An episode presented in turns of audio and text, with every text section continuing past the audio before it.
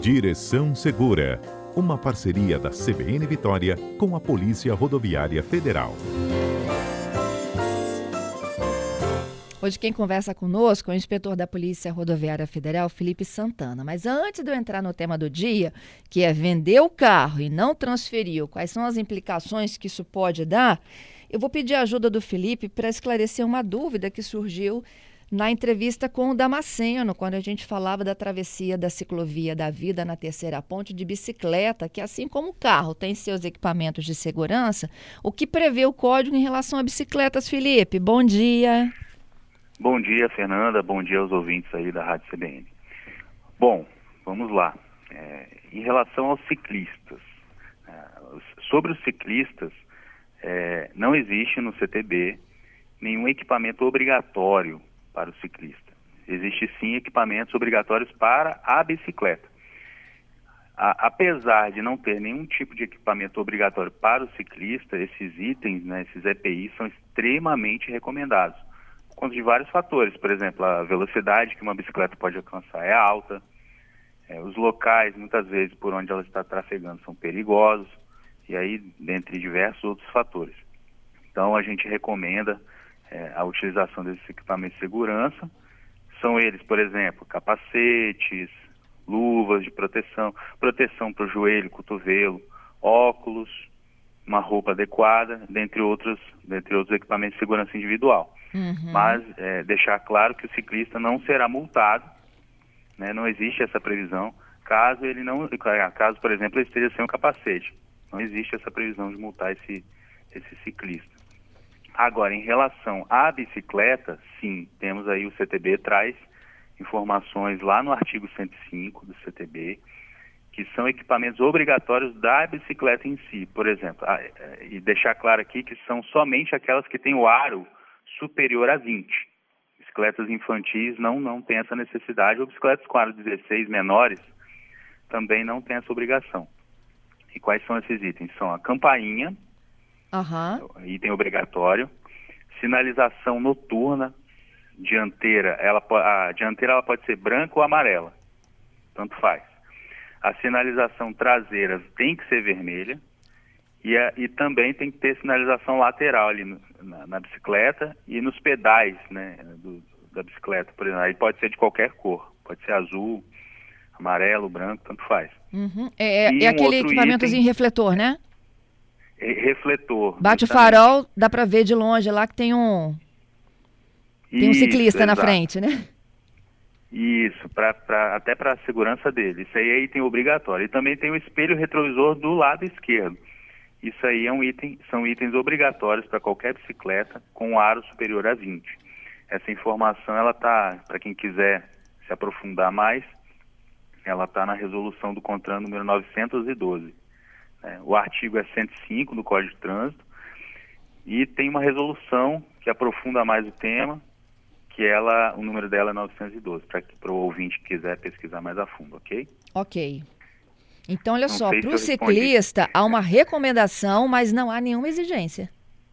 Não, não é obrigatório, mas uhum. a gente recomenda muito aí, porque é, a bicicleta é, é, um, é um item aí que alcança uma velocidade grande, trafega ali em locais às vezes onde não tem ciclovia, ele pode pode cair, se machucar, então é extremamente recomendado, mas não não tem autuação, né, infração de trânsito, não vai pagar nenhum tipo de multa caso ele esteja sem esses equipamentos. Entendido. É mais para proteção individual mesmo. Entendido.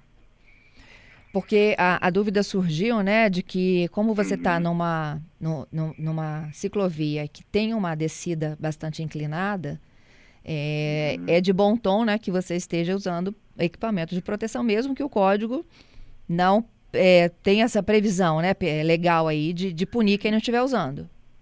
É extremamente recomendado para a segurança da, da própria pessoa. É, é muitas vezes não é, não é o fato de não estar escrito na lei que não, não se deve usar, né? É, a gente recomenda muito isso aí porque, imagina, você está numa descida ali a uns 40, 50 km por hora, tiver é, e de repente cair da bicicleta. Sem esses equipamentos de proteção individual, existe um risco muito grande aí de você se machucar, né? De uma maneira até grave. Uhum. Então a gente recomenda. é, a utilização desses EPIs. Entendido. Bom, vamos falar aqui agora também sobre a, a nossa promessa do dia aqui. Vendeu o carro e não transferiu. É. E agora? Fernanda, esse é um assunto, assim, é um tema que, de grande importância, na minha opinião, né, porque é muito comum de acontecer esse tipo de situação. Agora, imagina, é uma, das, é uma, uma coisa muito inconveniente e chata, né, que pode acontecer nesse processo de venda de um veículo, quando a, o comprador deixa de fazer a transferência do veículo. Você vendeu o carro e aí faz tudo certinho, é, vai no cartório com ele, assina os documentos, faz lá o reconhecimento de firma, e aí o comprador simplesmente não, não transfere o, o veículo para o nome dele. E aí é, fica trafegando com esse veículo, só que o veículo está no seu nome. Isso pode trazer uma grande dor de cabeça para quem vendeu o carro, né? E aí é praticamente, eu, eu diria de forma ilustrativa, que você é, entregou uma arma de fogo na mão de uma pessoa até que você não conhece. Porque o carro é, é considerado assim uma arma praticamente, né? E o CTB, ele traz ali no artigo 123 algumas obrigações em relação a essa questão da transferência do veículo. Uhum. Porque o comprador, ele tem um prazo de 30 dias para transferir esse veículo. Então, digamos, você vendeu o carro, foi no cartório, no documento lá, o CRV, né? Fez, assinou lá o documento, o comprador assinou, e você entregou, geralmente é isso que acontece, você entrega o recibo de venda para ele, na expectativa de que ele vá fazer a transferência. Né? E aí ele tem 30 dias para fazer essa transferência. Caso ele não faça, o Código de Trânsito traz ali no artigo 123 que isso é uma infração de natureza média. E aí o valor aí é 130 reais aproximadamente, caso ele não faça essa transferência de, no, no prazo de 30 dias. E aí tem uma outra situação, por exemplo, se você percebeu, depois desses 30 dias, fez uma consulta no sistema, junto ao Detran, que ele não transferiu ainda o carro para o nome dele, apesar de você ter feito todas, é, todas as assinaturas, os documentos, etc., você tem que fazer um comunicado de venda. Eu vou explicar mais à frente depois sobre esse comunicado de venda, que é um, um, um item muito importante nesse processo de transferência de veículo. Uhum. E aí esse, esse comunicado você tem um prazo de até 60 dias para fazer. Tem uma Antigamente era, eram 30 dias, mas agora, com a nova lei, foi definido agora 60 dias. Caso você não faça né, essa comunicação de venda, aí que mora o perigo. Você poderá ser responsabilizado de forma conjunta, ou seja, solidariamente com o comprador por todas as infrações e penalidades que ele cometer. Então, olha, olha o, o grande risco aí que, que você tem de não fazer corretamente a transferência do veículo. É um assunto muito sério, pois imagina só, ele comete infrações de trânsito graves com o carro e em vez das multas irem para o prontuário dele, vão para o seu. Porque o Detran não tem como saber que o carro foi vendido se você não fez o comunicado Sim. dessa venda né? E fica complicado. Então, tem, tem uma situação ainda até pior. Imagina que, de repente, o veículo foi utilizado para cometer algum crime, ou atropelou, ou matou alguém e essa pessoa, o comprador, fugiu sem prestar socorro, por exemplo. E aí, o proprietário antigo, né, que é o que está formalmente, legalmente é, dono do veículo, ele pode ser chamado pela polícia para prestar depoimentos. Até que ele prove, né, ele vai ter que provar que não era ele que estava dirigindo o carro. Né, então ele, é, é uma situação complicada. Ninguém quer receber um processo né, ou uma multa de uma outra pessoa.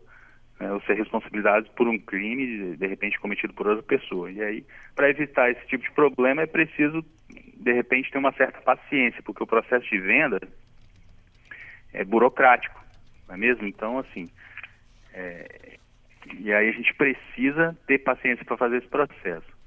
E aí eu queria falar, de repente, mas por que, que a pessoa deixa de transferir o carro? Né? A gente fica se perguntando. E aí eu cheguei a uma conclusão, até comigo já aconteceu, uma situação parecida, que às vezes a pressa que a pessoa tem em vender logo aquele carro é, é, faz com que ela queira pular algumas etapas. de repente a necessidade de receber logo aquele dinheiro, está com pressa, está precisando do dinheiro, e aí ela aceita, né, de certa forma, pular essas etapas. Né? Então tem situações, por exemplo, tem outras situações que a pessoa também vende o carro, mas não consegue transferir o carro. É, porque às vezes esse carro ele está com algumas restrições no sistema. Exemplo, carro financiado. O carro ele, você não consegue transferir esse carro, né? Antes de quitar esse financiamento com o banco. Uhum. E aí a pessoa o que, que ela faz? Ela, ela aceita entregar o carro para o comprador, ainda no seu nome, até o término do financiamento do, do, do, banco.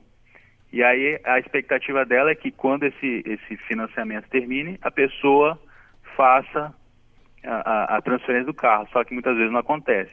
E aí ela fica andando anos com esse carro em seu nome. Uma situação bem complicada, e aí existe um risco muito grande. Tem, tem várias outras situações que a gente pode elencar aqui. Por exemplo, carro está com muitas multas, licenciamento atrasado, documentação atrasada. E aí, geralmente, o que, que a gente percebe, o que, que a gente vê normalmente acontecer? O comprador pega aquele carro por um preço menor, né, aceita pegar por um preço menor, na condição de pagar aquelas multas, pagar a documentação e depois disso transferir o carro. E aí também, às vezes, não transfere o carro e aí fica lá aquele carro anos e anos no seu nome. Outra coisa, por exemplo, veículo antigo, precisando de manutenção ali, carro todo irregular, pneu liso, a lataria sem condição nenhuma de segurança, sem equipamentos obrigatórios. Aí, que, que a pessoa, aí como precisa passar pela vistoria do Detran para fazer a transferência do carro, a pessoa vende sem transferir mesmo. E aí não tem dinheiro para consertar o carro, e aí o que, que ela faz? Transfere, é, passa o carro para outra pessoa sem transferir para o nome. E aí são diversas desculpas aí que são utilizadas para vender o carro sem transferir. E aí ele vai passando de mão em mão, de repente você não consegue nem achar mais esse carro nunca mais, ele está lá em seu nome. Então é complicado. E aí tem que fazer o processo corretamente de transferência, que é um processo sim, é assim, não é, é simples, mas é burocrático. E eu acho que é por isso que as pessoas ficam dificultando essa transferência. E aí, se você quiser, eu posso falar as dicas, né, de como fazer uma transferência. Pode. carro. Né, e, e sem, sem ter essa dor de cabeça, né? Sem ter essa dor de cabeça, porque realmente é uma dor de cabeça grande você ter um carro em seu nome na mão de outra pessoa. Uma maneira simples de resolver esse problema, Fernanda, é fazendo o comunicado de venda. Não sei se você já fez, já teve a oportunidade de fazer, ou se sabe do que se trata. Sim. Agora você pode fazer até online, não é? Pode fazer. Tem, tem o ATPV, que é tudo você consegue fazer de forma eletrônica, uhum. né? Mas, por exemplo, o que, que é basicamente esse comunicado de venda para o ouvinte entender? Quando você vai no cartório, assina a documentação lá de, de vendedor e comprador, reconhece firma, você pede uma cópia autenticada desse documento uhum. né, de transferência e leva esse, essa cópia autenticada no Detran. E aí o que, que o Detran faz?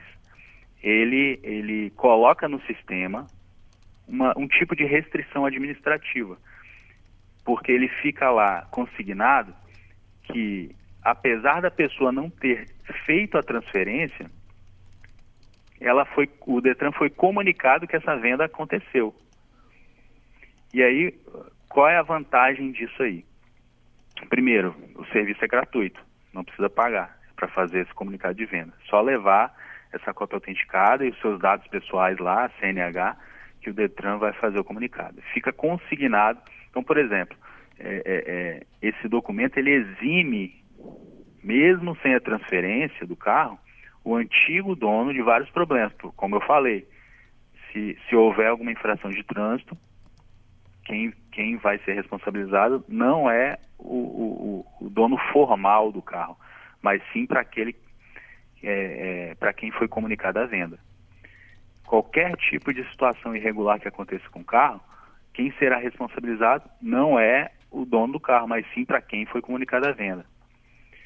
Então, por exemplo, se a pessoa vend, tentar vender esse carro, você fez o comunicado de venda, e a pessoa que comprou seu carro sem transferir tentar vender para um terceiro, ele não vai conseguir porque a pessoa provavelmente vai querer licenciar o carro e não vai conseguir porque tem essa restrição no sistema do comunicado de venda. Uhum. Então, dificulta a vida da, da, pessoa ficar passando esse carro para a mão de outras pessoas. Porque, de repente, ele não transferiu, mas a, a terceira vai querer transferir, né, não vai arriscar. E aí ele não consegue transferir porque tem essa restrição no sistema. Então, se eu fosse dar uma sugestão para o ouvinte, é nunca, nunca vender um carro sem, no mínimo, fazer esse comunicado de venda. Outro exemplo, se o carro for guinchado para algum tipo de pátio, aí outra vantagem no comunicado de venda. Somente o, o, dono formal do veículo pode ir lá retirar o carro do pátio. E aí o que, que acontece? Aí ele vai ter uma, uma um auxílio né, do governo para tentar resolver essa pendência junto ao comprador. É uma grande vantagem. Esse comunicado de venda ele só traz vantagens. Agora, não fiz o comunicado de venda, que pode ser um outro questionamento aí do ouvinte. Ah. Não fiz o comunicado de venda. É, fiz, entreguei o documento na mão do, do comprador. Ele também não transferiu o carro. Como resolver? Infelizmente, não fez comunicado de venda e também não, não, não, o comprador não resolveu. Você vai ter que entrar num um processo judicial para botar essa, uma restrição nesse veículo. Infelizmente, é, é a única via. Então, por isso que é importante é, é fazer pelo menos esse, esse comunicado de venda. Entendi. Para evitar aí uma grande dor de cabeça né, lá na frente. Tá certo. Entendeu, Felipe, Fernanda? te agradeço muito, viu, pela sua participação, hein? Perfeito, Fernando. Estamos à disposição aí, tá? Precisando. Estamos aí para tentar auxiliar no que for preciso, tá ok? Muito obrigada. Até terça que vem. Até terça que vem. Um abraço.